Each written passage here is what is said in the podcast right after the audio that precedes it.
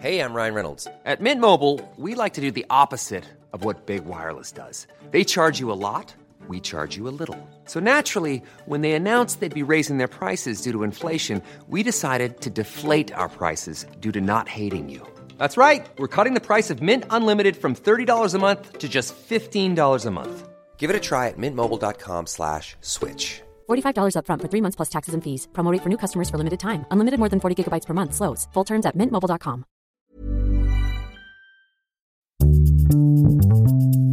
Bonjour à toutes et à tous et bienvenue dans ce nouvel épisode d'Histoire de Daron. Aujourd'hui un épisode un peu spécial puisqu'on reçoit le premier papa à m'avoir proposé de participer en m'envoyant un mail sur l'email histoire de daron, histoire avec un s, daron avec un s, gmail.com. Je vous rappelle que vous pouvez vous aussi m'envoyer un email si vous avez une histoire un peu particulière ou tout simplement une vie de papa que vous souhaitez partager. J'en profite pour remercier tous les papas qui m'ont déjà envoyé un mail. Je vous promets, je vous réponds très bientôt, c'est juste que il y a eu beaucoup de demandes pour l'instant. Aujourd'hui, je vous propose de découvrir Manu. Manu a 31 ans, il est ingénieur. Alors c'est un détail, certes, mais vous verrez, il a son importance, vous allez le constater tout au long de l'entretien. Il vous raconte ici son parcours tumultueux vers la paternité, puisqu'avec sa femme, ils ont traversé pas mal d'embûches avant de devenir parents. D'abord une fausse couche qui les a menés vers une PMA, l'acronyme de procréation médicalement assistée, pour finir par avoir deux jumeaux. Manu vous raconte tout ça dans un épisode un peu plus long qu'à l'habitude, mais comme il balaye plusieurs sujets dans son histoire, je me disais que ça valait la peine de lui laisser le temps de vous raconter un peu tout ça. Je vous souhaite une bonne écoute de l'histoire de Daron de Manu. Salut Manu, merci d'être venu, d'avoir bien voulu euh, raconter, venir raconter ton histoire. Ça met un peu la pression après les gros bonnets qu'on a, que, que tu as reçus.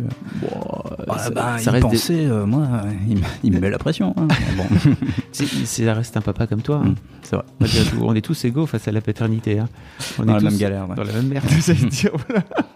Ben, je m'appelle Manu, j'ai 31 ans, je suis ingénieur de formation et donc en gros mon métier euh, actuellement est d'être euh, responsable de, de production, donc euh, di- direction d'usine et responsable amélioration continue. Voilà, j'ai- deux casquettes. Et actuellement depuis un petit mois, on en reparlera peut-être, mais au chômage. Voilà, donc pour pour essayer de, de changer un petit peu de d'endroit de vie, un métier assez technique, somme toute. Je suis papa de Amélie et Elliot, euh, voilà, qui ont, qui sont un garçon et une fille, qui ont eu euh, euh, la chance et le malheur en même temps d'être nés le, le même jour, à la même heure, à la même minute, vu que c'est deux petits jumeaux qui ont du coup deux ans et trois mois et qui sont plutôt euh, vivaces et en pleine forme. Comment t'es venu l'envie de paternité?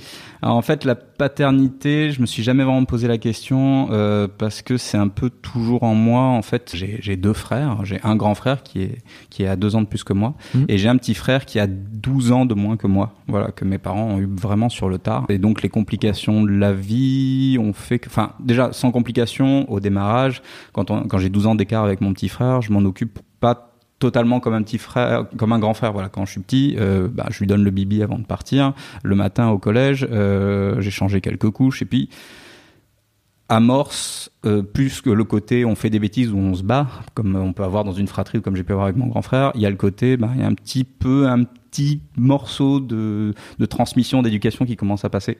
Et en fait, j'ai ce truc-là qui m'a pris. Alors moi, j'étais juste ravi d'avoir un petit frère, mais il y a ce truc-là de transmission qui arrivait très très vite. C'est valable pour mon grand frère aussi. Et, euh, et du coup, je me suis jamais posé la question. Moi, avoir des enfants et faire tout cet acte de transmission, j'y ai goûté très tôt et j'ai trouvé ça juste génial. La vie familiale, c'est un peu compliqué. Euh, Mon père était assez âgé quand il, quand il y a eu euh, mon, mon petit frère et il est décédé assez vite euh, quand mon, frère, mon petit frère avait 10 ans.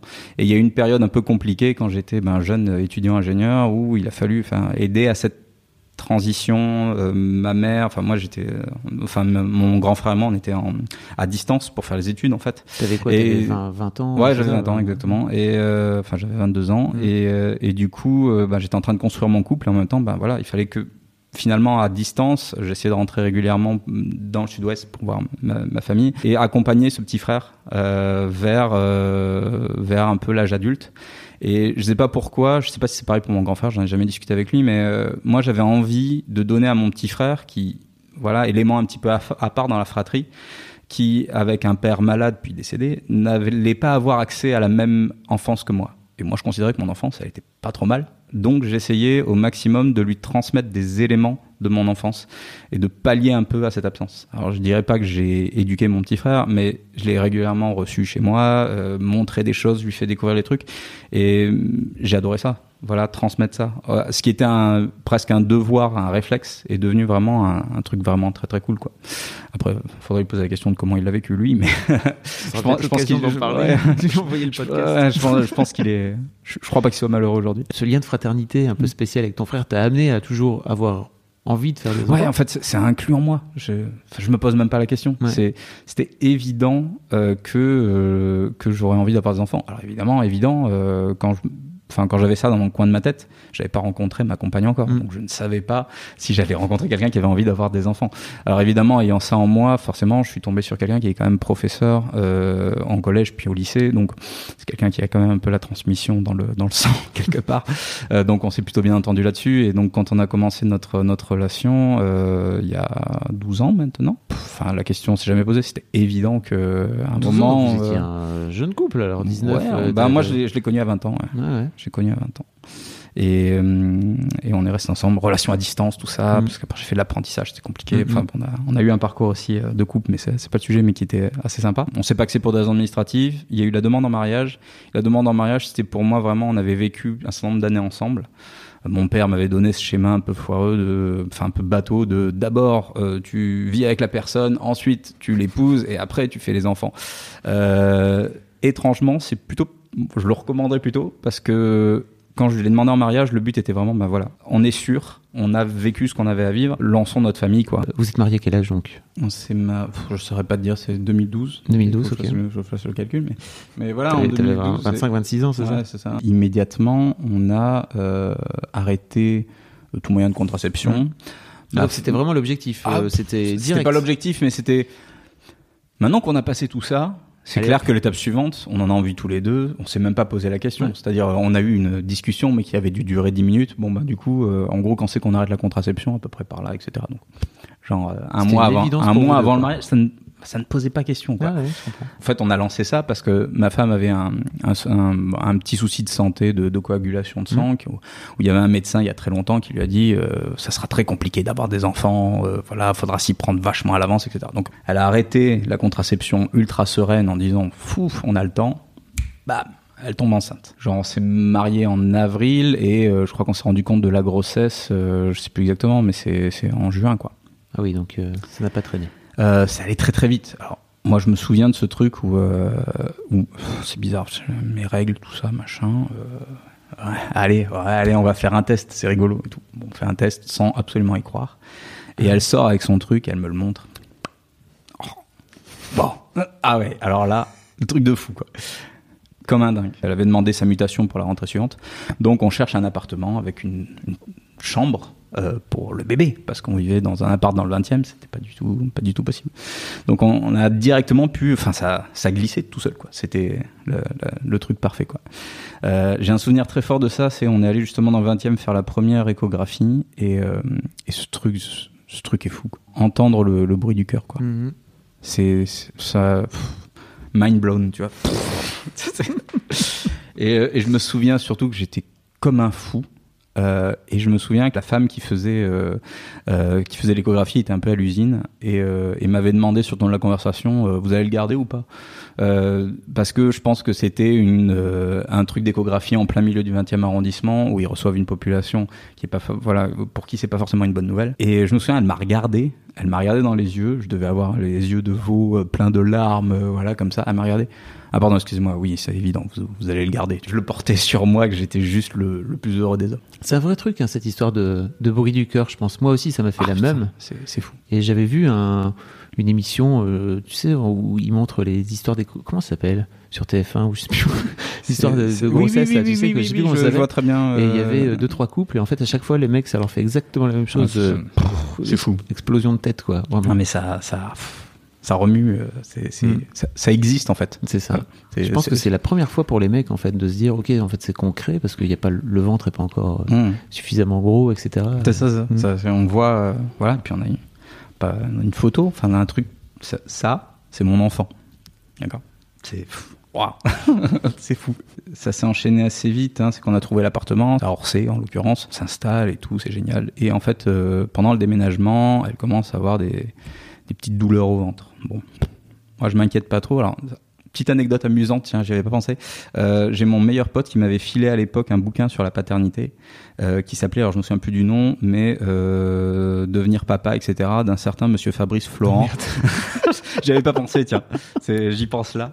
Donc je me souviens plus du titre. Futur papa. Futur papa, voilà, que j'ai devant moi, que j'ai lu à cette époque-là, du coup. ok.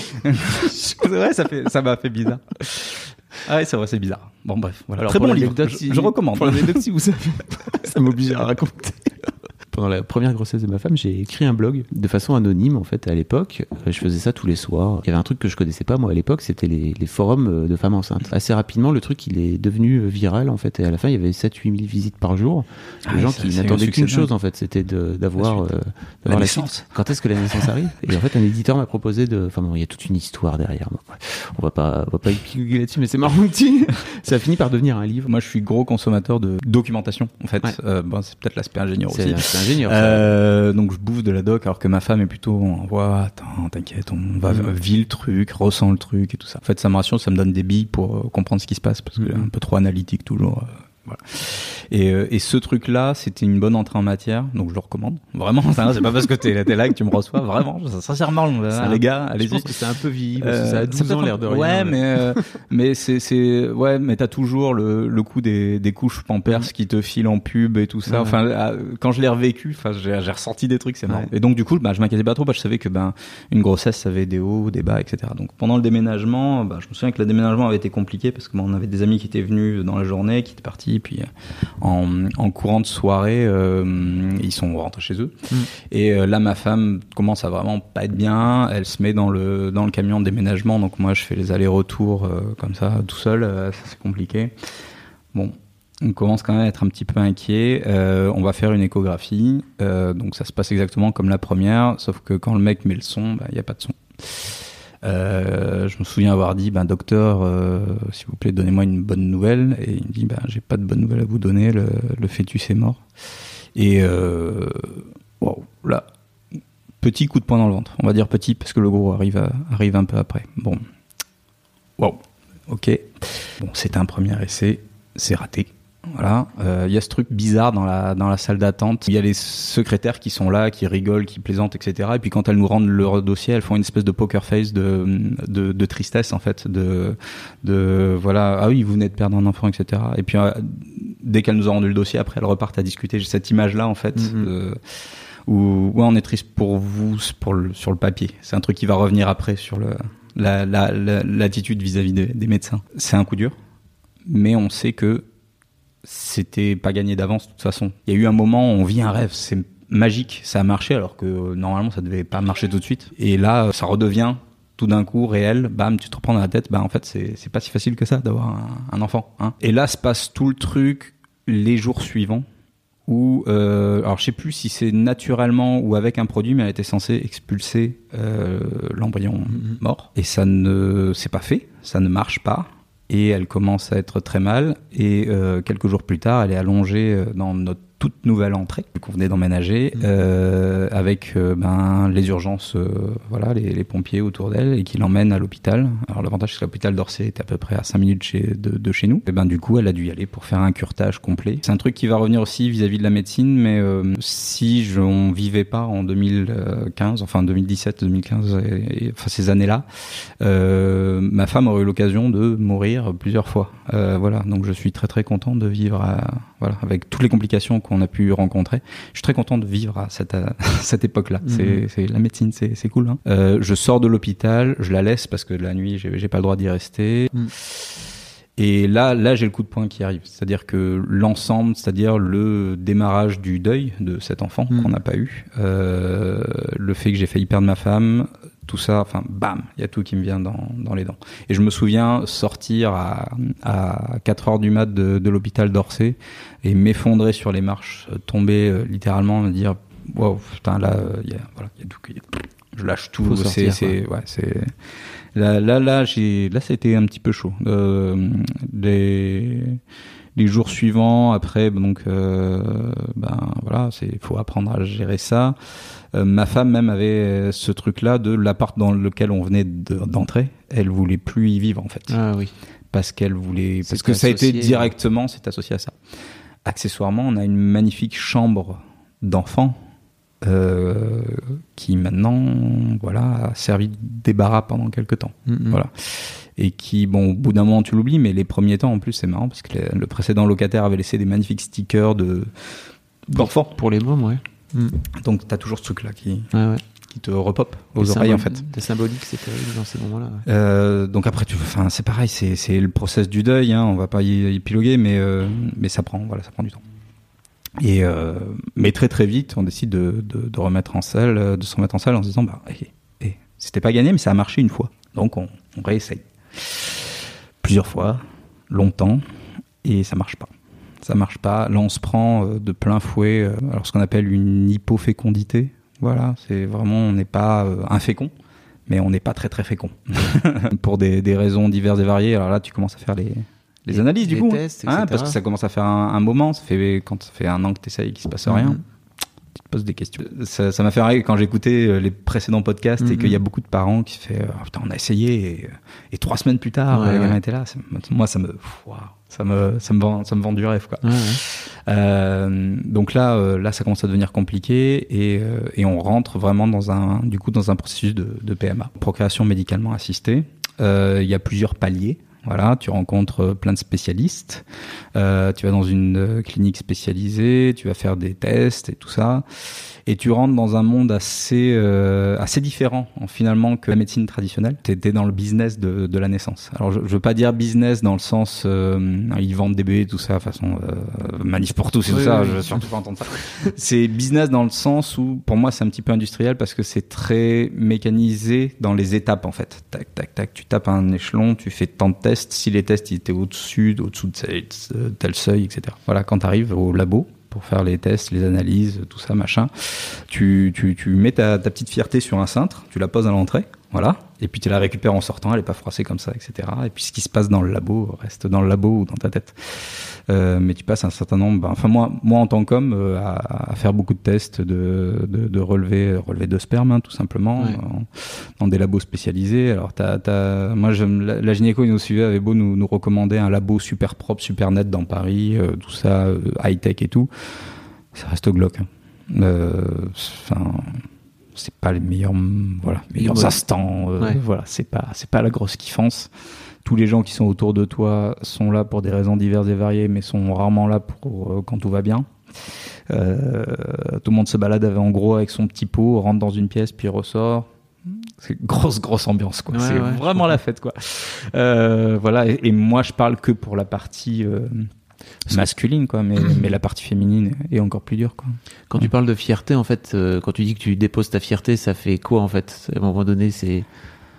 C'est juste que à un moment, t'es es assis dans un siège et euh, tu sais ce que tu dois faire et tu te dis euh, qu'est-ce que je fous là? Mhm. C'est chelou. euh, la nature, ça n'est pas censé euh, voilà marcher. Tout ça te vient dans la tronche parce que bon, il y a un truc sur la, le décès du premier enfant où on te dit vite, euh, il n'était pas viable. Donc fais ton deuil. De toute façon, ça aurait pas pu marcher. Toi, tu t'es un peu projeté. Moi, par exemple, c'est tout con. Moi, j'étais persuadé que c'était un garçon. Ah, ok. Bah, ça, personne le sait, personne ne le saura jamais. Je sais pas pourquoi moi dans ma tête c'était un garçon. Donc il y a des trucs sur lesquels tu peux pas t'empêcher, ton cerveau se projette. Mais euh, mais tu dois faire euh, tu dois faire ton ton deuil de ça. Et et du coup il y a ce truc là de ben la nature a voulu que cet enfant ne naisse pas parce que il y avait de toute façon un problème et de toute façon s'il était allé au bout ça aurait été pire parce que ça aurait été l'enfer, ça aurait été Mhm. peut-être un handicap ou tout ça. Voilà. Donc tu, tu te dis, tu fais ton, ton truc de ça. Du coup, quand tu es dans le processus de, de, de PMA où ça marche pas, tu dis mais est-ce qu'on a besoin d'aider la nature à ce point-là? Est-ce que du coup, est-ce que c'est pas un signe divin, tout ça, machin? Alors vu que je suis pas du tout, ouais, j'allais dire, t'es croyant, mais- Non, pas du tout. Enfin. Euh, le sujet de la religion est, est un autre sujet. On pourrait faire un podcast entier. euh. Tu dois faire ce processus-là de te dire euh, est-ce que ça vaut vraiment le coup de s'investir là-dedans? Alors au départ, tu te poses pas la question parce que tu veux ton, ton enfant, tu y crois parce que c'est un truc de couple, c'est un truc, euh, C'est un euh, un- une envie. Mm. Voilà, c'est vraiment une envie. Et t'as raison. On va en reparler de projet tout à l'heure, mais c'est un projet commun. On veut avoir un enfant. C'est ah, euh, c'est vraiment un truc. Alors euh, après, t'as les familles qui commencent à transiter autour. Euh, Il y, a, il y a deux choses. Il y a les familles euh, qui comprennent pas trop cette histoire de fertilité parce qu'il n'y a jamais eu de problème. Ma, ma, ma, ma mère a eu cette phrase magnifique euh, chez les chasseras, c'est mon nom de famille. Chez les chasseras, on a toujours eu un sperme d'excellente qualité. Elle me lâche ça au téléphone. Je fais maman, maman, qu'est-ce que tu dis? Comment tu sais ça? C'est- c'est- On n'a jamais eu de problème. T'as Du genre, du genre direct. Et puis le message que ça envoie, c'est aussi bah, le problème, c'est pas chez nous. quoi. Euh, voilà. Donc c'est t'as ça qui rentre. C'est pas, pas ça le plus dur. Le plus dur, c'est on est quand même dans un âge entre 25 et 35 ans où tous tes proches, la, beaucoup de tes proches commencent à avoir des enfants Hmm. petit à petit. Ils passent tous. Et il y a ce truc-là, euh, parce que l'envie d'enfant est là. Et quand tu vois un de tes proches qui a un enfant, parfois même un deuxième enfant, et que tu vas le voir et que tu le tiens dans tes bras, t'es super heureux pour eux. Et, ça temps- te défonce le bide. Moi, ça me déchirait le bide. Mais c'était. Je rentrais chez moi, j'étais détruit pour une semaine, quoi. Ah, euh, Ah ouais, ouais, moi, ça me, ça me, ça, me, ça me faisait mal au cœur. Mais dans le sens mal au cœur comme j'avais rarement eu mal au cœur. Et, et c'était d'autant plus horrible parce que c'est des gens que j'aime, c'est mes amis, c'est mes proches, euh, voilà. Et t'as pas envie d'être jaloux d'eux, t'as pas envie de leur en vouloir. Mais il y a ce truc-là instinctif qui vient et Mm. qui, qui te dit, putain, c'est pas juste, quoi. Moi aussi, je- moi aussi, je peux être un bon papa. Hein Euh, on peut être des bons parents, on peut faire une bonne famille. Pourquoi on n'y a pas droit? Qu'est-ce qui se passe, quoi? Euh, donc tu t'entêtes, euh, tu fais les processus les uns après les autres. Euh, là, tu rentres dans la phase rapport planifié parce qu'il y a eu la stimulation ovarienne à telle date, etc. Euh, rapport planifié que tu avais déjà vécu au début, hein, c'est ce que les gens font beaucoup sur la période d'ovulation, mais là, il y a en plus une stimulation médicale, etc. Dire le médecin sait que tel jour à telle heure, tu vas. tu, tu, tu vas. Et, et voilà. Et si ce jour-là, tel jour à telle heure, euh, ben les premiers temps ça va, tout ça, machin, tu te débrouilles. Et puis au bout d'un moment, ben franchement, c'est. Enfin, quel sens ça, a, un rapport sexuel, s'il est planifié, Mm. s'il a un but? C'est ça qui est beau dans un rapport sexuel, c'est que ça n'a pas de but. C'est- deux personnes qui se rencontrent, qui ont envie de- d'avoir du plaisir. Là, c'est un objectif. Euh, et, et là, ça commence à jouer sur ton couple, quoi. Oui, j'allais dire justement comment ça se passe au sein de Là, votre là couple, ça, ouais. commence, ça commence forcément parce que tu as, ce truc-là où ça marche pas, as ton projet en fait de vie commun qui ne marche pas. Ça ne marche pas. Et, euh, donc tu te bases sur d'autres choses, hein, tu, tu arrives à construire, etc. Mais il y a toujours ce truc-là qui te revient dans la gueule. Et pour le jour où l'un ou l'autre ce soir-là, non, franchement, c'est pas possible. C'est ma journée est horrible. En plus, c'est mécanique et tout machin. L'autre dit oui, mais on a pris les médicaments, faut y aller quoi. Et et t'as forcément euh, des pre- même si je- j'ai pas le souvenir qu'on ait eu de disputes, Mm. mais t'as quand même ce truc de où tu te renvoies un peu la balle quoi. Et c'est pas cool. Vous arrivez sur le moment, alors j'imagine à quel point ça doit. Je, je suis en pleine empathie Oui. là parce que je me dis, je suis pas passé par tout ça et euh, je me dis comment comment vous faites en fait sur le moment? Parce que le seum entraîne le seum toujours, enfin, le- la Ah oui, tristesse oui, entraîne la ben, tristesse et c'est très très dur de sortir de ce Tu, de ce cercle tu, vicieux. tu te raccroches à ce que tu veux, à ce que tu peux, euh, et puis t'as quand même toujours ce truc-là de on veut un bébé, Mm. hein, on veut un enfant, on veut construire une famille, et on s'aime. Donc euh, ben ça, c'est une bonne base quand même pour tenir. Bon, il y a un moment où quand même ça a trouvé un petit peu ses, ses limites parce que bon, la fausse couche, on est sur du septembre 2012. Et là, je te parle de périodes qui sont euh, courant 2014, Donc c'est long. donc c'est long, euh, courant 2014, voilà. Et euh, vers mars 2014, je peux le dater pour des raisons euh, totalement triviales, mais vers mars 2014, euh, on- il y, a- il y a eu un moment, il y a- eu une soirée très difficile. euh, où je me souviens que c'est compliqué, on n'est pas, on n'est pas en phase. Je lui dis bon, faut, faut qu'on arrête. Notre projet commun ne marche pas. Il faut qu'on trouve un autre projet commun. Donc on a trouvé un autre projet commun. Bon là, en l'occurrence, on est tous les deux des gens très très gourmands. Donc j'ai dit à ma femme bon ben, on y va, on va perdre du poids. On va perdre du poids, on se lance dans ce truc-là. On y va ensemble, euh, on va, on va, on va truster euh, la première place euh, à la, d'abonnement à la piscine. voilà, on va, on y va, on installe les applications Mm. qui vont bien, le podomètre, le calorimètre, c'est parti. Quoi. On fait notre projet commun. Et euh, Elle est d'accord avec l'idée Elle est d'accord. Elle est d'accord. Euh, On part ensemble, on s'achète chacun un podomètre, c'est parti, tout ça. Savoir que peu de temps après, on est parti en Écosse. Et alors en Écosse, quand t'es en plein régime, c'est sport. Bon, d'un autre côté, c'est l'occasion de marcher, mais bon, c'est, il y a des fois, c'était un peu, un peu difficile. Et, euh, et puis ça marche, ça marche en fait. On perd du poids, on perd du poids, on perd du poids, on perd du poids. Et ça, ça a aidé, je pense. Enfin, moi, de mon point de vue, ça, ça a aidé à faire une partie de la transition de. Au moins, on a un truc qui marche, on perd du poids ensemble. Et ça, c'est cool. Ça vous a soudé, ça Ouais, vous a ouais, ouais. amené vers un objectif commun. En fait, c'est con, mais n'importe quel objectif. On aurait pu faire du macramé. euh, c'est- Il fallait qu'on ait un truc maintenant euh, qui soit différent de. On essaie d'avoir un enfant et on a un travail. Non, on a un couple quoi. Au passage, euh, bon, tu continues à avoir des médecins et euh, le médecin te dit bon ben là, ça marche pas les gars, va falloir passer au cran au-dessus. Donc là, tu passes encore au cran au-dessus. Euh, là, à, tu passes à l'insémination. Donc l'insémination, c'est monsieur vient à, l'hôpital, il y a madame vient à l'hôpital, on est tous les deux dans les chambres séparées. Euh, Il y en a un qui met sa petite graine dans un petit tube, qui le donne à une petite madame, euh, qui va le mettre dans une grande pipette et qui va le mettre dans le ventre de la maman. Et alors tout ça, euh, rien ne t'est épargné, c'est-à-dire que bon, tu t'enfermes dans la petite pièce, tu ressors avec bon, t'as un petit, ils sont sympas, le petit pot est transparent, mais il y a un petit cache autour, ça c'est cool. Ça, c'est cool. Il y a un petit cache autour. Et tu vas le donner à la dame. Hein, et la dame te dit Attendez, rentrez dans cette pièce. Donc tu rentres avec elle dans la pièce. Là, elle enlève le cache pour mettre une étiquette dessus et elle te regarde droit dans les yeux. Alors, moi, j'ai essayé de partir en me disant bah, C'est bon, vous avez vu, je vous ai donné le pot, etc. Elle fait Non, non, non, faut que je vous regarde, que c'est bien vous et que c'est bien votre sperme. Je pense que c'est Ah. pour des histoires de traçabilité, Oui. hein, tout simplement. C'est pas super détente comme moment. Ouais, j'imagine. C'est pas. Bon, bref. Ensuite, tu arrives avec la, la dame, donc le, le, le gynéco qui te suit depuis longtemps, euh, qui a fait acte plusieurs fois de montrer que ben bon, ça marche pas, euh, tout ça, qui prend une grande pipette à peu près. Alors, euh, dans mon souvenir, je pense que le souvenir est modifié, mais je pense que c'est long comme mon avant-bras, la pipette, tu vois. Voilà. Donc t'as madame sur les étriers. et Tout ça. Alors il y a disclaimer, euh, la famille, les amis, si vous vouliez pas entendre ça, fallait arrêter quelques minutes plus tôt. Hein. Je suis désolé, je l'ai pas dit, mais voilà. Donc du coup, euh, insémination. Voilà. Moi, je suis là, je, je, reg- je regarde l'insémination. T'assistes à tout ça. C'est très, très beau. Donc, tout au visé. Voilà. Magnifique. Euh, et euh, au visé par, par, par, la, par l'expert. Et, euh, et voilà. Et tu rentres chez toi sur ces mots. Bon, ben voilà, ben, première insémination. Euh, on va tout de suite prendre rendez-vous pour le deuxième essai. Donc- Alors, d'emblée, on te met dans l'état, ça va pas marcher. Alors ça c'est un truc vraiment de cette euh, cette médecine de, de la procréation. Je pense que c'est vraiment un truc. Je pense que c'est mieux comme ça. Ils te donnent pas de faux espoirs. Mm. Ils ont plutôt tendance à te défoncer euh, tes espoirs parce que je crois que c'est pire de pas avoir d'espoir que d'avoir un espoir qui se brise. Je crois que c'est pire que tout. On l'a connu. Et Ouais, vraiment, je- c'est ça qui te casse pour de vrai. Mm. Euh, plutôt que de prendre dans la crasse, euh, la crasse, euh, voilà, tu, tu vas galérer. avoir un espoir que ça marche, et puis ça marche pas, c'est terrible.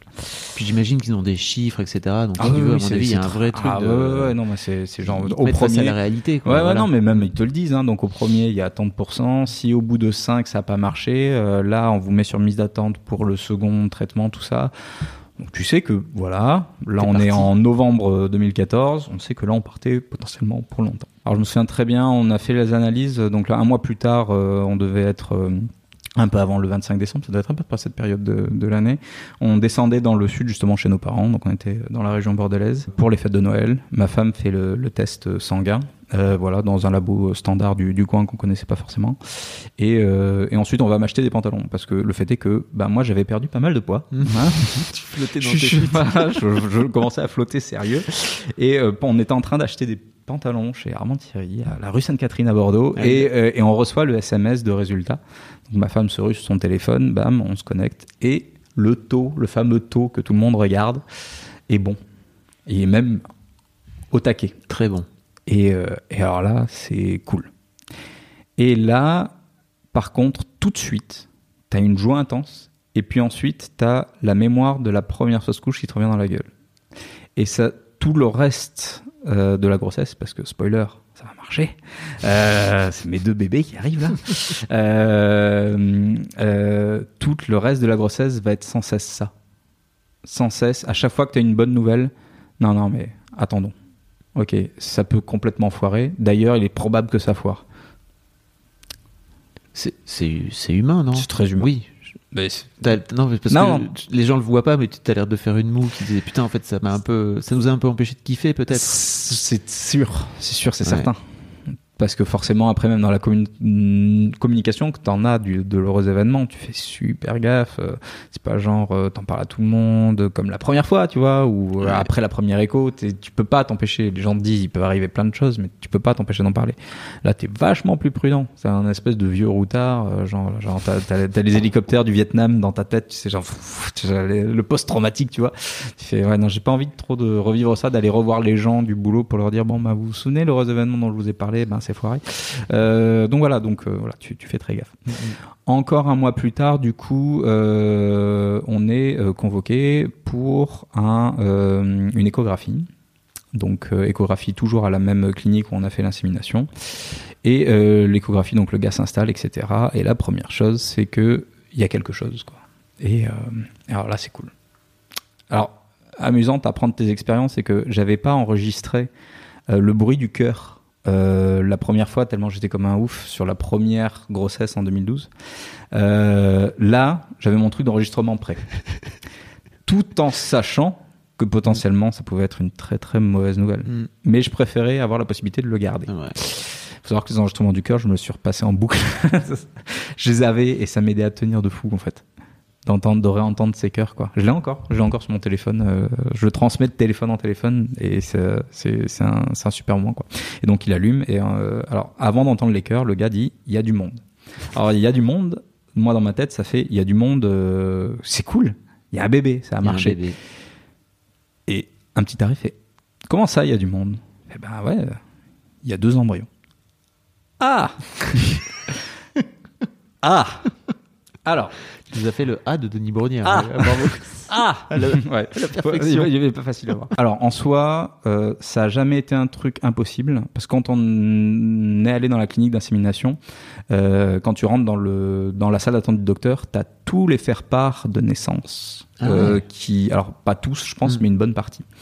Et euh, vu que des fois t'attends longtemps, moi je m'étais amusé à compter parce que ah tiens regarde donc là il y a des jumeaux, là il y a des triplés, ok, là il y a aussi des jumeaux.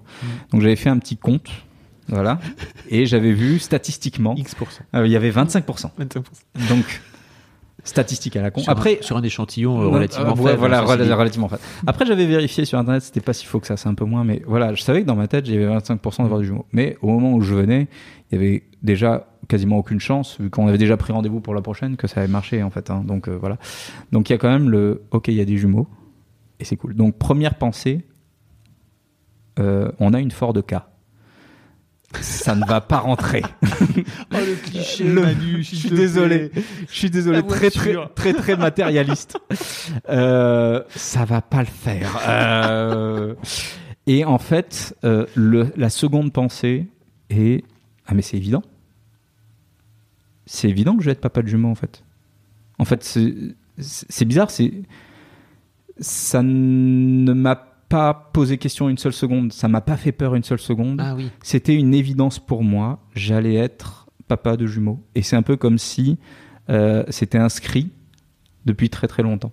Je suis pas du tout sur ces trucs-là de, de prédestination, Non, tout ça, etc. comprends.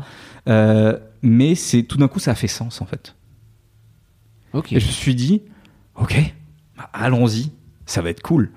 Euh, je vais les appeler Luc et Léa. Euh, Voilà, ma femme a jamais voulu, mais euh, je, mais mais Ah, ce bon geek. Ah ouais, non mais ouais, désolé. hein. On Désolé, on se refait pas. on se refait pas.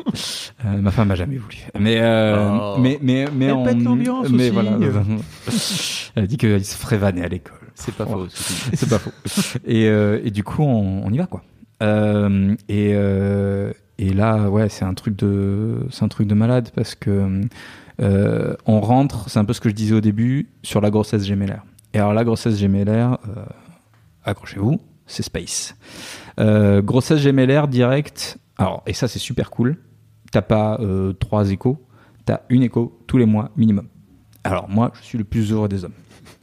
Faut savoir que j'ai, en parallèle, je venais de choper un nouveau poste dans mon boulot. J'avais une usine à gérer.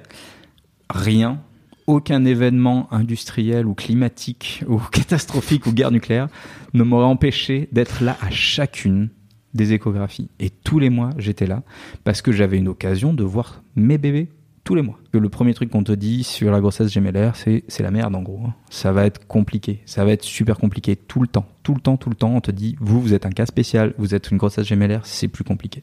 Déjà, on te dit, rêvez pas sur l'accouchement voix basse, ça arrive quasiment jamais en grossesse gémellaire. Il y a une petite chance, mais faites-vous à l'idée, ça va être une césarienne.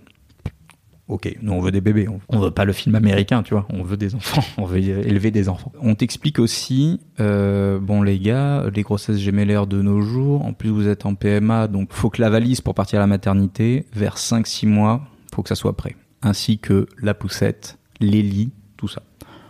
Putain. Alors là, L'ingénieur l'ingénieur fait rétro-planning et c'est parti. Alors, qu'est-ce Mise en manque Il production. Ça, ça, ça, ça, ça, c'est parti. Euh, à la fin du cinquième mois, j'étais prêt. Il y avait tout. C'était intégral. Il y avait tout. Et tu t'étais vraiment occupé de tout. C'est-à-dire que. Alors, alors, il y comment, avait- comment ça se passe dans votre couple? Alors, il y avait ce truc-là. euh, ma femme, je la saoule à trop planifier, à trop prendre Mm. d'avance, etc. Forcément, hein, c'est, ça, je pense que ça se sent que je suis un peu euh, dans, le- dans, le- dans, dans l'analytique sur ce genre de truc, hein, dans, le, dans la préparation. Euh, mais je pense qu'elle était contente. Euh, j'ai bouffé de la doc sur les jumeaux. Énormément de doc sur les jumeaux. Parce que là, euh, alors c'est marrant parce que jumeaux déclic double. I'm Sandra, and I'm just the professional your small business was looking for. But you didn't hire me because you didn't use LinkedIn jobs. LinkedIn has professionals you can't find anywhere else, including those who aren't actively looking for a new job but might be open to the perfect role, like me. In a given month, over 70% of LinkedIn users don't visit other leading job sites. So if you're not looking on LinkedIn, you'll miss out on great candidates like Sandra. Start hiring professionals like a professional. Post your free job on linkedin.com/achieve today. Planning for your next trip? Elevate your travel style with Quince. Quince has all the jet setting essentials you'll want for your next getaway, like European linen, premium luggage options, buttery soft Italian leather bags, and so much more. And is all priced at 50 to 80% less than similar brands. Plus, Quince only works with factories that use safe and ethical manufacturing practices. Pack your bags with high-quality essentials you'll be wearing for vacations to come with Quince. Go to quince.com slash pack for free shipping and 365-day returns. trop cool.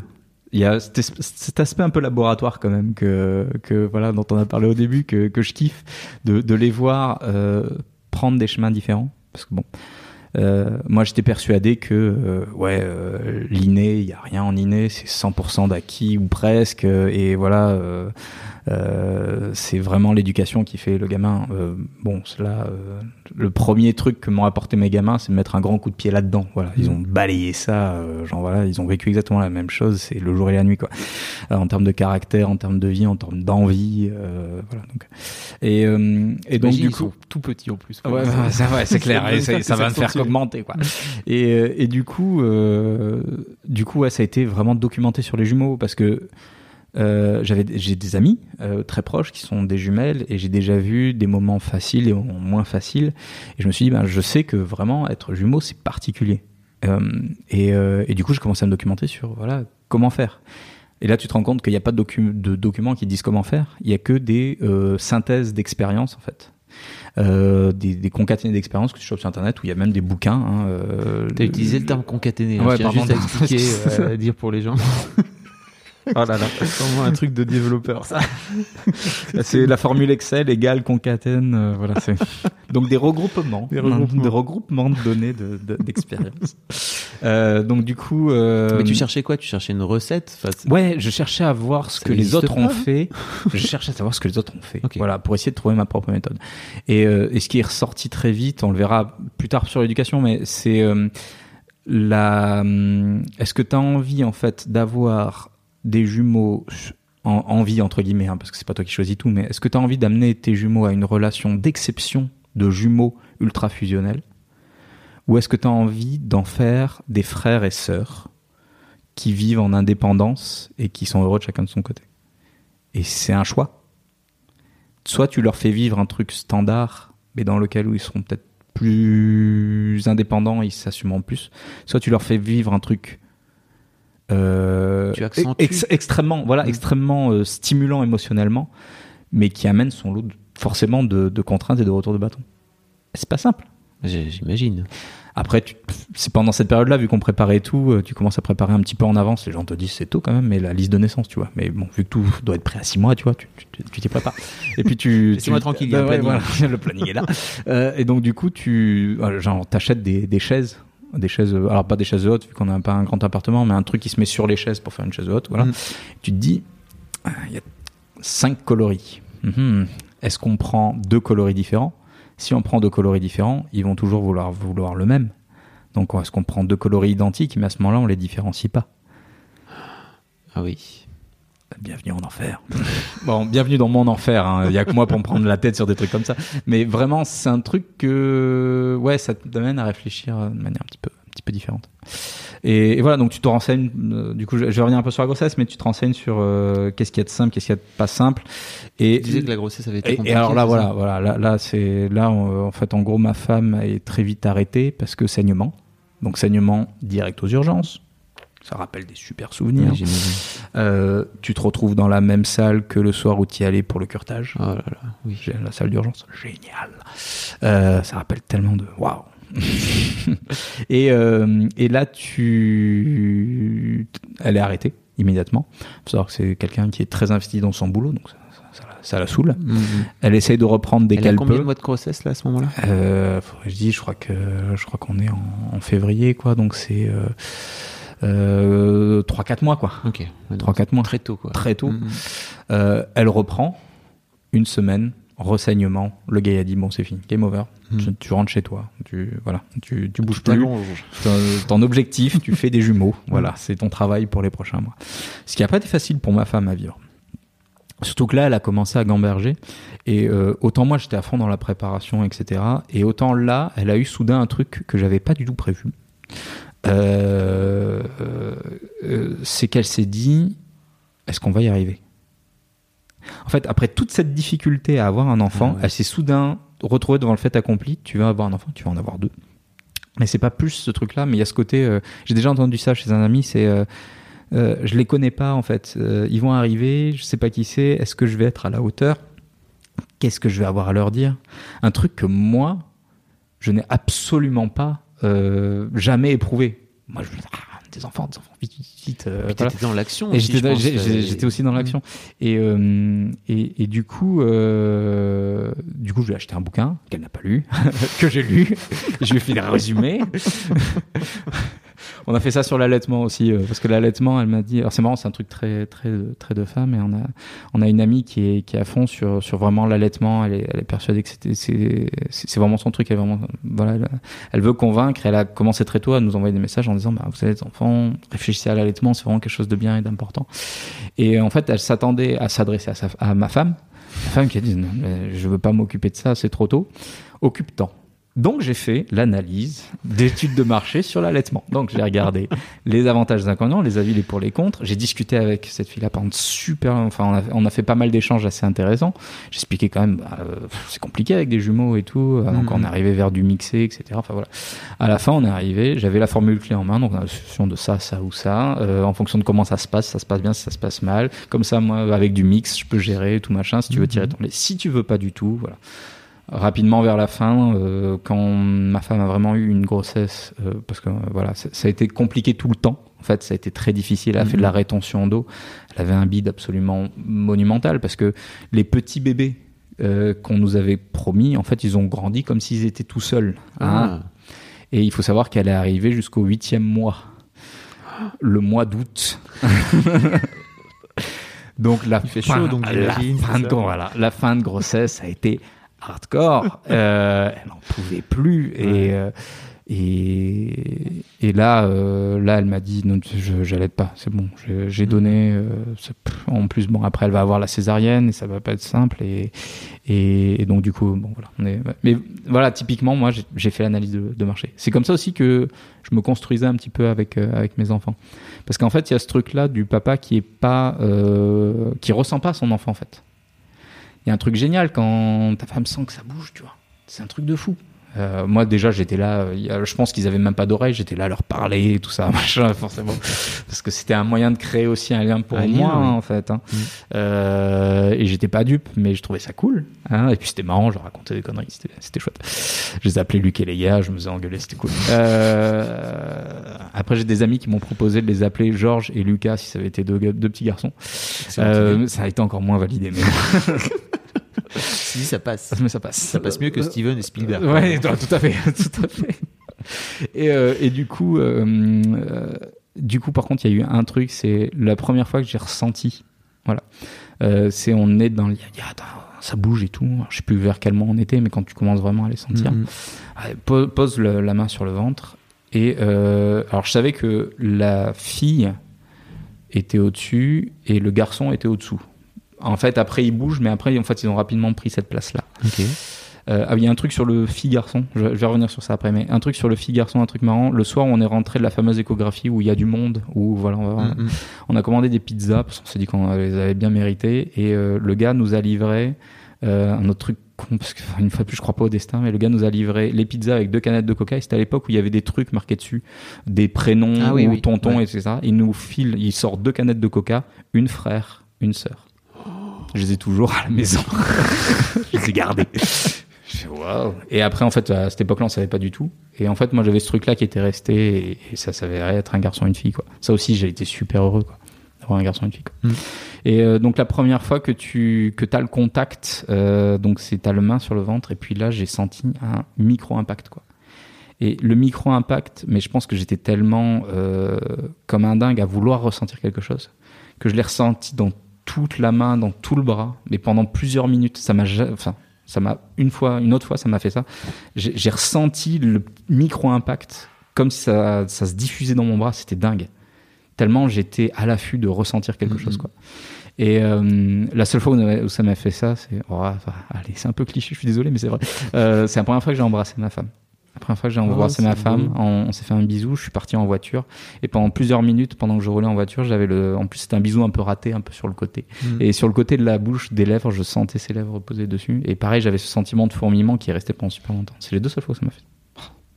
C'est tellement guimauve, je suis désolé. Il va falloir que tu réinvites McFly pour compenser un peu. Et puis McFly, il est hyper. Et euh, en fait, en plus, en il- plus, il est- il est pas du tout. en- il est, pas du tout en train de faire des et tout de ça. Euh, et donc du coup, euh, du coup voilà, grossesse compliquée, mais ce truc-là de construction et puis ce- cette crainte, de- voilà, de, de ma femme, euh, voilà. Donc après tu commences les cours d'accouchement, donc les cours d'accouchement c'est pareil, donc tu t'assois, tu fais les exercices, etc. Et puis à chaque fois, à la fin d'un exercice, la meuf s'arrête, elle te dit, bon pour vous, vous le faites, mais euh, honnêtement vous, vous pourrez pas faire ça parce que pour vous ça sera plus compliqué Ouais, des jumeaux, ça sera toujours plus compliqué. Pareil, alors vous là, faut se, faut se mettre sur le ventre ou faut se mettre sur le dos, vous faites ça avec le ballon. Bon, pour vous, vous aurez tellement un trop gros ventre, ça sera pas possible, mais vous trouverez bien un moyen. De toute façon, ça sera plus compliqué. Bon. T'es, dedans, hein, tu le Ah sais. ouais. Tu sais que ça va être chaud, quoi. Euh, c'est- aussi plutôt cool quelque part, tu vois. De, Ah oui, oui, non, mais tu vois, de pas tu te le dire, t'inquiète pas, tu vas t'en sortir. tu- tu le sais. Euh, euh, là, on va, on, on s'approche petit à petit. Donc, moi, je suis ultra confort parce que finalement, tout est prêt. Donc, alors là, je sens que ça va être encore un gros cliché, mais alors j'ai un fichier Excel qui égrène, qui égrenait les semaines. Et qui faisait, je l'ai toujours, hein, euh, et, qui, et faisait un pourcentage sur mon Google Drive, tu vois. Donc, Ouais. Comme ça, je pouvais le remplir n'importe où. Et qui faisait un pourcentage d'avancée semaine après semaine. Et en fait, euh, en gros, à chaque fois que je passais une semaine, ça, je, je coche une case et ça en- enclenche le pourcentage. Vous êtes à 25% de votre grossesse. Et en face, pour chaque semaine, du coup, je mets les événements qui, qui, qui, qui sont arrivés. Parce que j'ai envie de leur raconter, ben, cette semaine-là, pendant que vous étiez dans le ventre, euh, ben, vous avez vécu, euh, vous avez vécu telle chose, euh, vous êtes, on allait voir tel film et tout ça, on allait voir telle expo, voilà. Et j'ai trouvé ça cool, quoi. Par contre, ben, ben, voilà, j'avais le et ça me rassurait vachement parce qu'ensuite j'ai mis des couleurs. à partir du moment où bon, si vous naissez là-dedans, vous n'êtes pas viable. Si vous naissez là-dedans, ça va être très compliqué. Si vous naissez là-dedans, bon, ça va être couveuse pendant quelques temps, mais ça va aller. Et euh, si vous naissez là-dedans, c'est open bar, c'est quand vous voulez, les gars. Et euh, plus j'avançais, plus ça me rassurait vachement en fait, parce que je cochais les cases au fur et à mesure, tu vois. Je crantais, tu vois. Tac, tac, tac, c'est bon. Ah, eh, chérie, à partir de cette semaine, il ne meurt pas s'il naît, c'est trop cool. Euh, la, et et t'arrives à, à, à ce truc dingue où, ben, vu que t'es prêt depuis, la chambre est prête depuis, depuis, depuis le sixième mois, ben, t'as plus qu'à attendre et à kiffer. Moi, j'attendais, je kiffais. Ma femme, elle était juste en, en souffrance. C'était compliqué pour elle. Juste en souffrance. Euh, Une fois qu'elle a eu à coucher, elle a, elle a passé les deux jours suivants à aller que aux toilettes, à pisser, pisser, pisser, pisser. Toute la rétention d'eau qu'elle avait euh, dans les jambes, mais de manière incroyable. C'était épique, quoi. euh, ce, enfin, ce qu'ils nous ont dit là-bas, quoi. Euh, voilà et donc euh, voilà j'ai ouais, un peu ce petit, petit fichier Excel parce que j'aime bien le j'aime bien l'idée de pouvoir le que remonter. le nombre de litres d'eau que t'as Non, non, non, non, non, non. Je, je les ai mesurés. Je les ai mesurés. Euh, non, non, mais bon. Le seul truc qu'il y a, euh, la première ligne, faut que je trouve une solution, mais euh, faut, la première ligne dit, ben, euh, insémination. Alors, je dis pas comme ça, c'est arriver à l'hôpital. euh, voilà. C'est marrant parce que je peux dire exactement la seconde d'insémination de mes enfants. c'est trop chelou. C'est trop chelou. Euh, Il y a ce truc-là, euh, j'y pensais la dernière fois, c'est euh, les gens, ils, ils, ils achètent des fois des bodies un, un peu cucu. Papa plus moi, euh, plus maman égale moi, ou Ouais. papa plus maman plus amour égale moi. euh, voilà. Euh, les premiers temps, je me disais, putain, on, on devrait leur faire. euh, Peut-être je leur ferai plus tard quand ils seront plus grands, où il y a papa plus maman plus le médecin plus l'infirmière plus euh, Plus la plus, pipette. plus- plus la pipette, plus euh, euh, plus euh, l'intégralité des actrices d'écolières euh, russes euh, sur la vidéo euh, égale moi. C'est Mais- un vrai travail d'équipe, hein. Mais c'est cool à la fin, ça fait, ça fait deux petits êtres vivants. Ouais. C'est ça qui est génial. et, et, et sacrément vivants. Hein, On va commencer à parler de leur caractère d'ailleurs parce que dans le ventre, direct, différence quoi. On a euh, en bas, avant qu'on sache que c'est un garçon, j'étais persuadé que c'était un garçon. Euh, cool, la détente, la sérénité. En haut, le, la fureur, vois, la, la- le remuage. Voilà, ça en bas le garçon, en haut la fille. Et c'est 100% eux aujourd'hui. C'est très très flippant en fait. Euh, euh, juste avant cette fameuse limite de à partir de là ils sont viables, euh, deux semaines avant je me baladais, je faisais les courses dans Carrefour et je tombe sur deux petits nounours exactement pareil de la même couleur, mais un ours et un lapin. Voilà, et que j'avais acheté, que j'avais pas pu me retenir d'acheter parce qu'ils étaient adorables, mais que j'avais planqué en fait, euh, parce que je voulais pas lui offrir des fois que ça tourne mal. Et je lui ai offert le jour où on avait passé le seuil en fait. Et on avait directement casé, ben l'ours c'est le garçon vu son caractère et le lapin c'est la fille. Et c'est juste, mais ils l'ont toujours dans leur lit et totalement vérifié.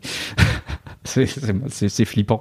Et c'est là où je me suis dit, euh, mon truc de 100% euh, acquis, c'est de la bullshit. hein. Non, non, non, tes, tes gamins, ils ont un caractère et, et voilà. quoi. Ceci dit, c'est marrant aussi, tu vois, parce que je pense aussi qu'on a, en tant que parents, tendance à, à leur calquer des trucs. Mm.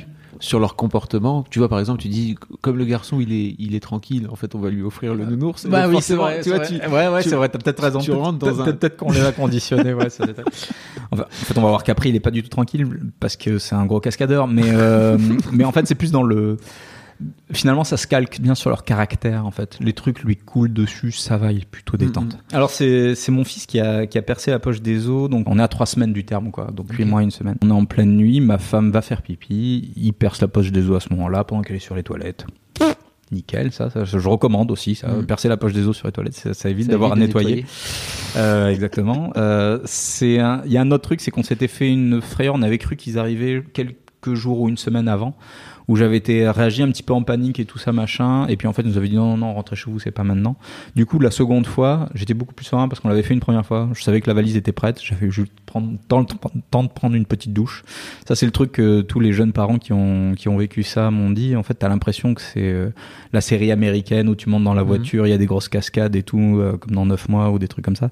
Euh, en fait, non, c'était très très très peinard en fait. hein, du moment où la poche des os est percée, t'as as du temps. Bon, je dis ça à mon meilleur ami, sa femme a accouché sur le, Oui, le sur le divan. Ça arrive aussi. Il y a des fois, ça arrive très très vite. Ils ont remercié les pompiers qui ont reçu la gamine en dessous. tout. Ouais, ouais. Et voilà. Et là, on revit peut-être peut-être le dernier moment très très difficile, c'est que césarienne à l'hôpital, euh, j'ai pas le droit d'y- assister. Et j'avais dit au médecin, j'avais insisté parce que je savais qu'il y avait certaines occasions, c'est peut-être possible. Mhm. Là, il m'a dit vraiment pas possible. Alors évidemment. euh, euh, moi, façon héros américain, j'avais dit ouais, si quelqu'un m'empêche d'entrer, je lui casse la gueule, etc. euh, personne m'empêchera d'entrer. Euh, mais je suis trop raisonnable pour ça. Le gars il m'a dit non, vraiment, bon, il y a un risque infectieux, etc. tranquille, on veut que vos bébés naissent. Ouais, voilà, c'est ça. je fais bon, d'accord, ok. On s'est séparé avec ma femme. Euh, honnêtement, moi, j'étais mal. Ma femme était pas très bien, mais elle, elle tenait. Bon, j'ai su après que dès qu'elle a tourné la porte, elle a fondu en larmes aussi. C'était horrible, quoi. Enfin, c'était notre moment. Et euh, on n'était pas ensemble. Euh, ça, c'est chiant. Ça dure longtemps. T'attends longtemps. Et une infirmière arrive soudain en disant c'est maintenant. Ok, d'accord. Donc tu, tu, tu te prépares. Euh, j'ai toujours la planification. J'ai l'appareil photo, prêt à prendre la première photo, tu vois. Et là, il y a un bébé qui arrive. Donc là, c'était mon fils, suivi de près de ma fille. Et là, j'ai tout de suite senti la difficulté d'être papa de jumeaux, parent de jumeaux. C'est que jamais tu pourras accorder suffisamment de temps à l'un ou à l'autre. Tu vas devoir toujours, toute ta vie, te découper. Et ils viennent de naître. Tu as envie de te couper en deux et de passer autant de temps avec l'un et avec l'autre, mais tu peux pas. C'est impossible. Je prends juste les deux photos, euh, comme ça je suis débarrassé, et je m'occupe vraiment d'eux. Il y a un truc qui m'a demandé dans mon métier, c'est que bon, je, je suis manager, je manage pas mal, et euh, j'arrive à peu près à lire les émotions des gens vite fait, enfin à comprendre quand il y a un truc qui va ou qui va pas. Et là, je vois que, notamment vis-à-vis de mon fils, euh, me dit non, non, tout va bien. Je fais non, non, dis-moi, je vois que ça va pas. Je fais oui, en effet, il a une petite difficulté respiratoire. Bon, donc ça prend un petit peu de temps. Et euh, bon, elle arrive, à- on les arrive à stabiliser tout ça, machin. Et, et les gamins atteignent, euh, atteignent euh, la couveuse, voilà, donc euh, juste pour les réchauffer. Et c'est le premier moment calme. Alors, il faut savoir que pendant ce temps-là, ma femme, elle les a aperçus une seconde. C'est-à-dire Mhm. qu'ils les ont sortis de son ventre, ils lui ont montré, ils recousent quoi. Euh, ils sont nés à 40 secondes d'intervalle. Enfin, je veux dire, même pas. Euh, les gars, ils ont regardé, ils ont dit, bon, mettez une minute d'intervalle parce qu'on n'a même pas regardé, mais Mhm. c'est- quasiment rien, quoi. Et euh, elle les a à peine aperçus, et moi, je devais rester là pour m'occuper d'eux. Et je pouvais pas aller avec ma femme, de toute façon, parce qu'elle était dans un endroit qui est, euh, de toute façon, fermé, stérile, elle était en train de la recoudre, quoi. Mais j'ai le droit, donc, du coup, je pense à 8 heures, seul avec mes petits. Et un des premiers trucs que j'ai le droit de faire, c'est de- d'enlever mon t-shirt et de les prendre en peau à peau. Et j'ai les deux dans les bras. Et j'en ai un à gauche, un à droite, pardon, j'ai un peu l'émotion. Euh, et, euh, et je les regarde, et c'est fou. J'ai mis deux bébés, j'ai deux bébés dans les bras, et c'est mes bébés. Avec tout le passé qui te revient dans la gueule, des difficultés que tu as eues, Mhm. etc. Et, et- et c'est maintenant, en fait. Et, et c'est un truc que j'aimerais dire aux gens qui se lancent dans une PMA, c'est pas que ça va marcher, Hum, forcément. Ça, tu- personne peut dire que ça va marcher forcément. Mais tous les gens qui sont lancés dans une PMA, à un moment, ils ont arrêté d'y croire. Et, et, et ça marche parfois. Et même souvent, ça marche. Et parce que la médecine est super cool. Et, et j'ai des amis là qui sont lancés à peu près en même temps que nous, qui ont eu les mêmes problèmes que nous, et qui en fait, euh, on, on se suivait, on était ensemble, on avait les mêmes problèmes, sauf qu'ils ont eu des problèmes beaucoup plus importants. Ils ont mis deux ans de plus à les avoir. Ils viennent juste d'avoir leur, leur gamin là, il y a, il y a un mois. Et c'est incroyable, quoi. C'est miraculeux des fois. Ça finit par marcher. Et là, j'ai mes deux gamins dans les bras et, c'est fou. L'étape d'après, euh, c'est essayer de retrouver ma femme, euh, lui apporter des photos. Donc, elle est en salle de réveil, elle est dans le coltard, et, je vois que c'est dur de pas être, euh, de pas être avec eux. C'est un truc qui donne à ma femme envie d'avoir un autre enfant. C'est essayer d'avoir une grossesse normale, vivre pleinement la grossesse et pas le calvaire qu'elle a vécu, et avoir une naissance euh, normale. je, crois Normale, que, je- crois que c'est un truc qui a été dit dans le, précédent, Oui. le numéro précédent et qui m'a beaucoup parlé, c'est l'envie après une naissance galère. Voilà. Il faut savoir que oui, euh, juste avant la naissance, euh, très clairement, c'était hors de question qu'ils naissent en voix basse. On avait quand même deux sièges.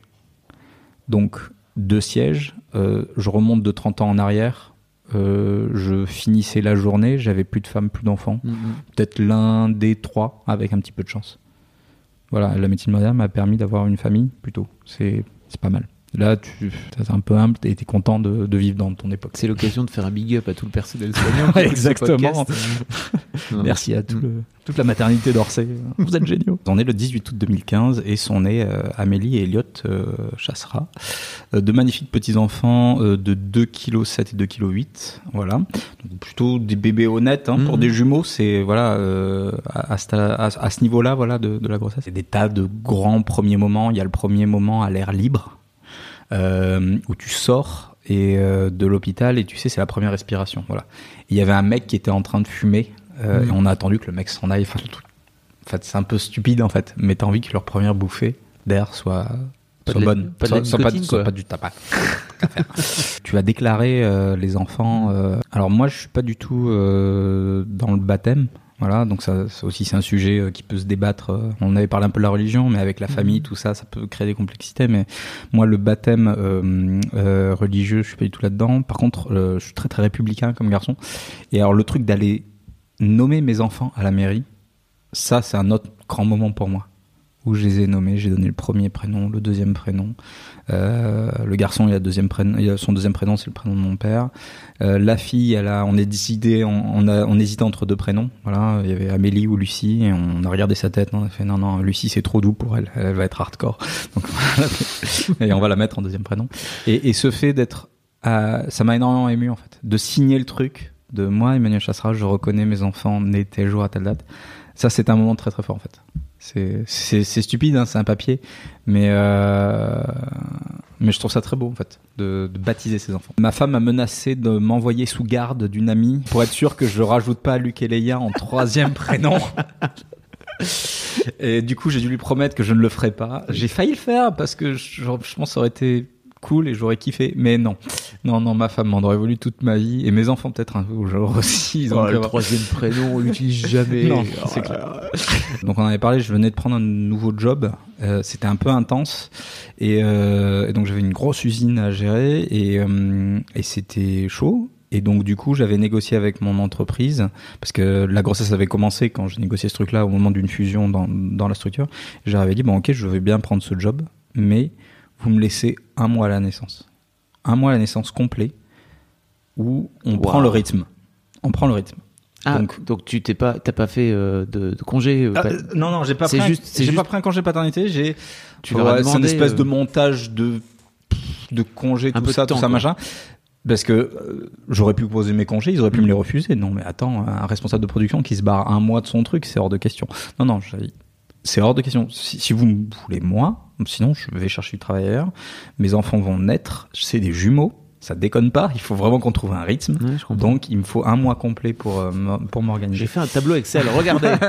je vous sors le Alors- rétro-planning. Vous allez voir à quel point je suis compétent. Ne, ne plaisante pas parce que le tableau Oui, Excel ça, arrive. j'imagine bien que t'as fait un tableau Excel. donc- parce que forcément, euh, les premiers moments où tu où tu as des enfants, tu as une infirmière qui passe, puis t'as- tu vois les pédiatres, etc. Ils te posent des questions de euh, qui a pris un bain quand, que, combien il mange, tous les combien, etc. Déjà que c'est dur à suivre sur un enfant, imagine sur deux, tu te mélanges. Donc oui, j'ai fait des templates sous Excel de tableaux, très jolis, avec des petits tout ça, machin. T'avais des Où- couleurs et où tout. on rentre. Rose pour la fille, Ou on- ou on- bleu pour le garçon. surtout pas, surtout pas. Non, non, non, non, non, pas ça. Mais euh, ouais, il y, a il y a des petits dessins où on pouvait renseigner ça, etc. Que j'ai fait évoluer au fur et à mesure des besoins. Et j'en ai gardé quelques-uns en souvenir, mais euh, mais c'est marrant parce qu'il y a ma femme qui avait marqué euh, pour mon fils dans les premières semaines, il fait ralou, genre juste en face d'un repas pour montrer qu'il était pas très content. Et t'as tout un truc de, de mémoire euh, immédiate qu'on couche sur papier et qui est marrant de regarder avec du Mmh. recul maintenant, mais sûr. qui permettait vraiment de dire euh, à la pédiatre, ben oui, il prend ça, ça, ça et ça, sinon c'est sûr on se serait, on se serait paumé. Donc les premiers temps, euh, comme tous les parents, hein, tu, tu rentres dans un espèce de de truc où le jour et la nuit n'existent plus. Tu es calé sur le rythme euh, du bébé. Si ce n'est que là, on est sur, calé sur le rythme de, deux bébés. Et euh, il y a le truc de laisser la nature faire, on réveille pas un bébé, etc. Là, on en avait un petit peu discuté avec les pédiatres, ils étaient d'accord, non, là, avec des jumeaux, tu, rythmes. Tu t'essayes de leur mettre un rythme, en fait. On réveille les bébés, etc. Les pédiatres étaient d'accord, on a, fait attention quand même, mais euh, on a trouvé des solutions pour donner deux bibis en même temps. Donc vu que ma femme ne voulait pas bibi. euh, de deux biberons, euh, pardon. Donc deux bibis, euh, c'est un peu compliqué. Donc euh, moi j'avais la technique de caler un dans le creux du poignet et l'autre dans le creux du coude, chacun une tête, et ensuite de tenir avec. euh, alors on peut pas voir, c'est très radiophonique. Hein, Oui. euh, avec la main tenir, euh, avec une main tenir chacun un, un fond de bibi pour les. tenir. Enfin, voilà, t'apprends, tu deviens de Wow. toute façon très très très vite très habile de tes mains. Déjà ambidextre. c'est ça. Euh, parce que t'as, t'as, finalement t'as deux larves à nourrir hein, qui sont incapables de- d'aucun mouvement. Et je me souviens que les premiers temps on avait dit, on s'était décalé la, enfin découpé la nuit, et, euh, et je prenais le quart du euh, début de nuit, le réveil entre 2h et 4h du matin. C'est le pire. Ne faites jamais ça. Si vous travaillez, ne prenez pas ce quart-là. Ça te défonce parce que t'es en, tu, tu, tu viens de te coucher, t'es en sommeil, un peu Mhm. démarrage de sommeil. Et du coup, ça me tuait. Et les jours de boulot que j'ai fait après ça, j'étais juste un zombie. C'était horrible. Donc après, on s'est, on s'est juste réorganisé et tout ça. Et j'ai, j'ai un mémoire, je sais pas si, s'ils écouteront ça, mais j'ai beaucoup écouté de podcasts à cette époque-là parce que je voulais pas de musique parce que ça m'endormait et je pouvais pas m'endormir avec deux bébés dans les bras. Euh, donc j'écoutais beaucoup de podcasts. Euh, j'écoutais des podcasts de jeux de rôle aussi, euh, les aventures, les donjons et jambons à cette époque-là parce que c'est des trucs qui m'amenaient pour plusieurs heures et où j'étais sûr de euh, voilà rester focus dans, dans l'histoire parce qu'en plus après rendormir le petit, changer, etc. Aujourd'hui on est devenu un peu plus pro, mais euh, au départ t'es un jeune papa, t'es un peu gauche, tu sais pas trop comment faire et quand on a deux à gérer, euh, voilà quoi. Manu, ça fait Mm. euh, bientôt une heure et demie que tu parles. Oh là là. Mais alors, t'es t'es génial hein, parce que tu racontes euh, tout d'une traite. Est-ce qu'on peut faire un petit euh, flash forward? Vas-y. Et euh, donc euh, aujourd'hui, ils ont deux ans et trois mois, c'est ça? Mhm. Comment ça se passe? C'est super. C'est parfois difficile. C'est deux enfants, donc on a un petit garçon, Elliot, qui, qui veut juste euh, explorer le monde, euh, tester des, tester la vie. Euh, la, responsable de la crèche a dit qu'en 10 ans de métier, elle a jamais vu ça. Il a réussi à se coincer dans des jouets de dinette qui jusque-là étaient normalement accrédités. Voilà.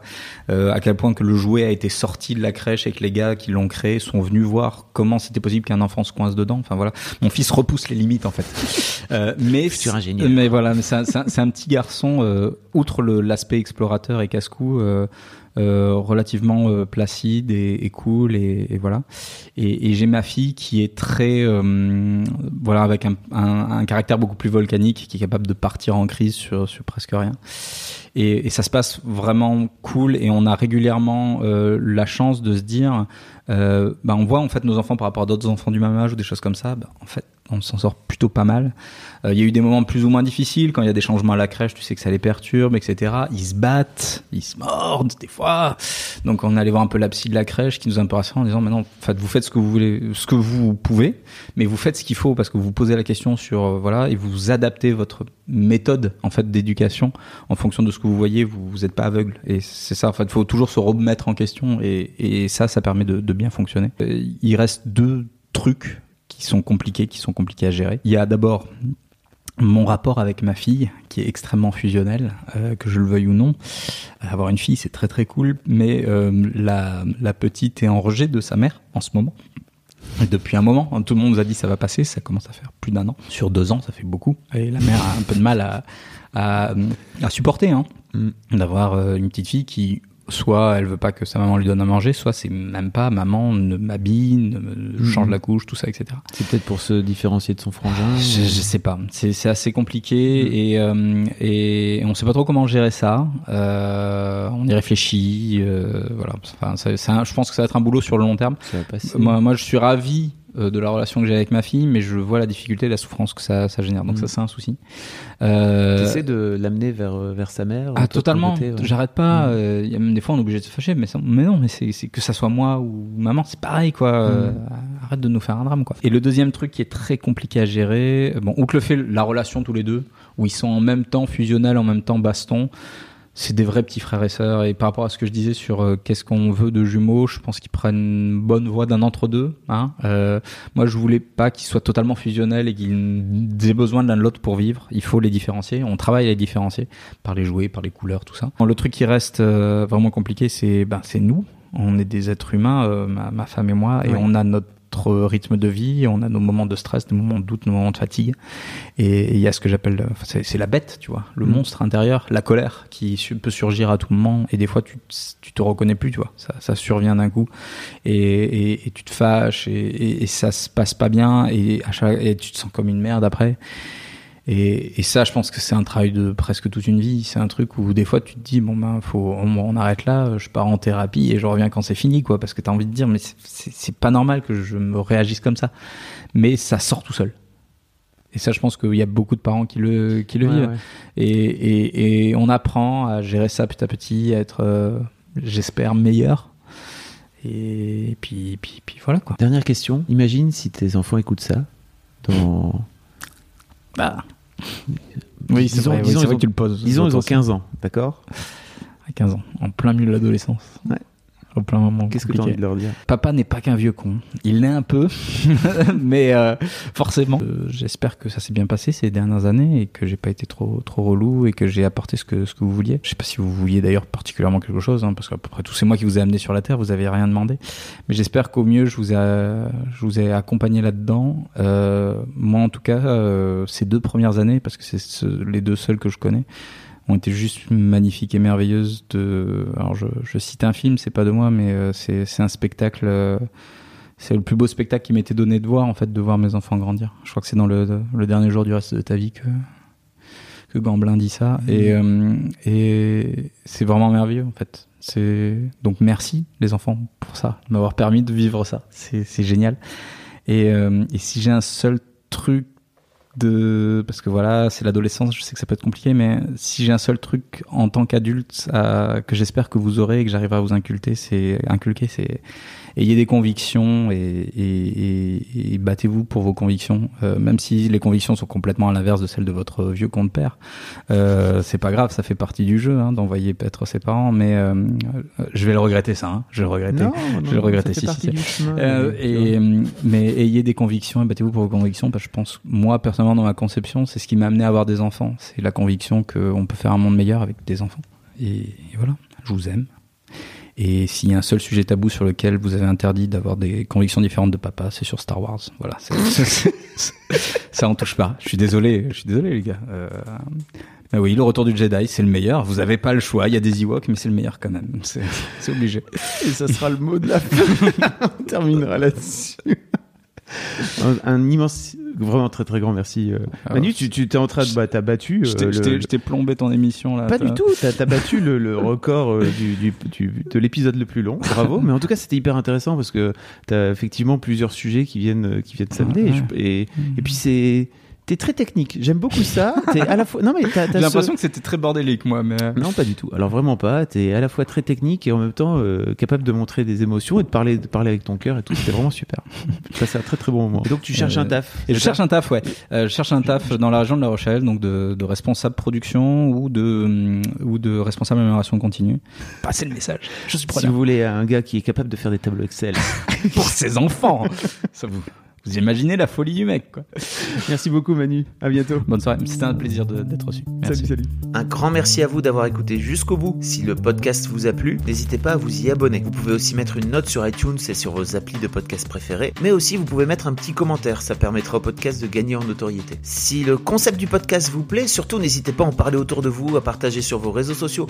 Le bouche à oreille, c'est encore le meilleur moyen de faire connaître ce petit programme. Pour début 2018, je fais un break moi pendant les vacances de Noël. Donc je fais une petite exception pour le prochain qui arrivera non pas le lundi 1er janvier, mais le 8 janvier prochain. Et le suivant arrivera donc le lundi 16 janvier. On reprendra le rythme normal après celui-ci. Je vous souhaite de belles fêtes de fin d'année et surtout, surtout, je vous souhaite une belle vie.